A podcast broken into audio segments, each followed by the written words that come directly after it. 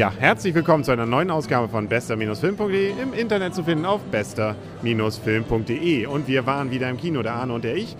Genau, und zwar im Cinemax in Kiel, da stehen wir auch diesmal vor. Und da wir diesmal an einem Wochenendtag da waren, ist es auch richtig laut hier im Hintergrund. Man fühlt sich, als wenn man hier in der Disco wäre, oder? Ja, nur die, bis auf die Disco-Kugel und ein bisschen schummriges Licht fehlt. Und was auch fehlt, beziehungsweise die Stille fehlt, weil wir waren nämlich gerade in dem Film, als die Erde, der Tag, an dem die Erde stillstand.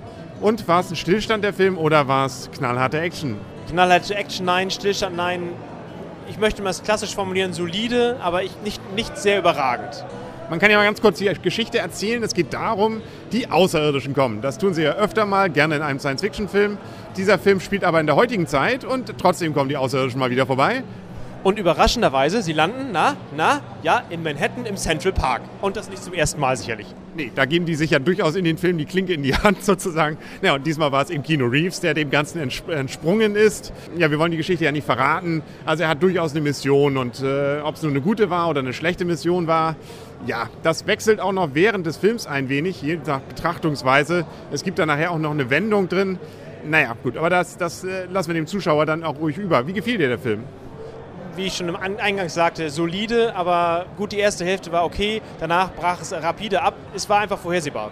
Also die erste Hälfte war eben, fand ich, noch nicht so richtig hundertprozentig vorhersehbar. Erstmal ist es ja ein Remake. Es ist ja ein Film, der vorher mal in Schwarz-Weiß gedreht wurde, dann natürlich auch mit etwas einfacheren Mitteln und auch die Story haben sie durchaus merklich gewandelt, insbesondere was das Ende angeht. Aber die erste Hälfte, wenn man also den ersten Film jetzt noch nicht kannte, da ist man schon, finde ich, gebannt, was passiert da jetzt, was will denn der hier und äh, ist er nun gut, ist er böse und so. Also es ist, finde ich, schon ganz nett. Ja, das, da gebe ich dir recht, äh, aber die, es ist einfach vorhersehbar, was dann passieren wird. Und die Charaktere, wer wie reagieren wird, ist auch vorhersehbar. Wer der Böse ist, wer die Guten sind, das ist einfach offensichtlich gewesen. Man merkt auch an dem Film, man wusste, glaube ich, noch nicht so richtig, wer Präsident wird. Der Präsident kommt nämlich nicht raus, da raus. Der ist immer nur so im Hintergrund, ruft mal an, aber ansonsten immer seinen, den Secretary schickt man da nach vorne.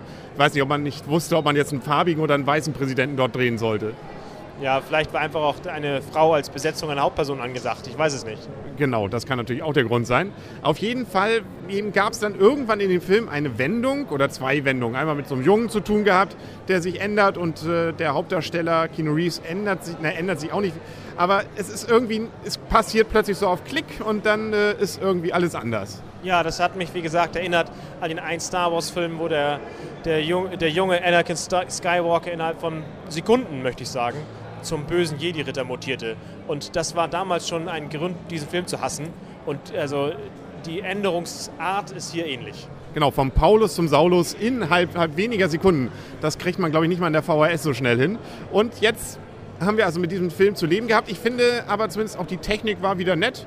Also man sah jetzt nicht irgendwelche, äh, wie soll man sagen, Bluescreen-Artefakte oder so. Es war auch durchaus ein paar Trickeffekte ja drin, insbesondere gegen Ende wo es ja auch beim Ende, beim, bei der Erde so ein bisschen gegen Ende ging, da äh, war ja schon ganz nett gemacht.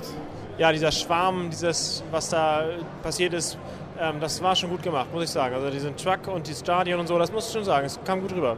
Und auch wer den ersten Film damals schon gesehen hat, der Roboter, der da ja aufgetreten ist und da ungefähr zwei Meter groß war, der ist auch hier wieder dabei, aber glaube ich eher 20 oder 200 Meter, naja, also auf jeden Fall riesig und ist auch noch, äh, naja, sagen wir mal so, ein wenig störrischer ja, der ähm, es drauf, möchte ich sagen. Äh, sonst ist zudem auch nicht viel zu sagen. Der hat halt einfach die tragende Rolle sozusagen, die ausführende Rolle. Genau, also und er ist nicht unbedingt, wieso ist es natürlich auch, deckt sich wieder mit vielen Roboterfilmen, nicht immer Herr seines Meisters. Ne? Obwohl, naja, wenn einmal programmiert, ne, dann äh, ist so ein Programm ja auch schwer nur aufzuhalten. Das wissen, glaube ich, auch die Sponsoren dieses Films. Unter anderem hat man gesehen, neben Coca-Cola und McDonalds, die hier, glaube ich, Sponsoren waren, war es auch Microsoft. Ja, Windows Vista Logo prominent vertreten zu sehen, der neue Surface, dieser Touchscreen-Tisch, den ich auch gern hätte, ähm, der, ja, der, der sah, kam auch wieder sehr gut rüber. Der sah auch cool aus, wenn da so einfach mal so die verschiedenen virtuellen Blätter Papier durch die Gegend geworfen werden und so rumdrehen und so. Na, das ist schon nett. Also wenn man jetzt so gegen Ende kommt und sagt, na, hat uns der Film jetzt gefallen? Also wie gesagt, ich fand ihn solide, habe mich nicht gelangweilt. Ähm, wenn man darüber mal hinweg sieht, dass man so ein paar Lücken im Film und auch in der Story hatte und vielleicht nicht über alles zu sehr nachdenken sollte, obwohl es ja eigentlich eine Botschaft hat, der Film. Nicht? Also eigentlich ist es ja ein Film zum Nachdenken. Also die Botschaft war, kam ja klar rüber. Und insofern äh, muss man da nicht sehr viel nachdenken. Genau. Wer Gutes will, muss auch Gutes tun. Nämlich wer ähm, leben will, muss die Lampe ausschalten, glaube ich. Ne? Das ist, glaube ich, daher die Message am Ende. Äh, ja, ich denke auch. Ja, genau. Einfach mal gegen Standby war, glaube ich, dieser Film auch. Also ich war, ich war glaube ich, gerade bei meinem Fazit. Ich fand ihn, wie gesagt, also mich hat er unterhalten. Ich fand ihn okay. Also wenn ich jetzt Punkte geben würde, zwischen 0 und 10 Punkten, ich glaube, ich würde 6 geben.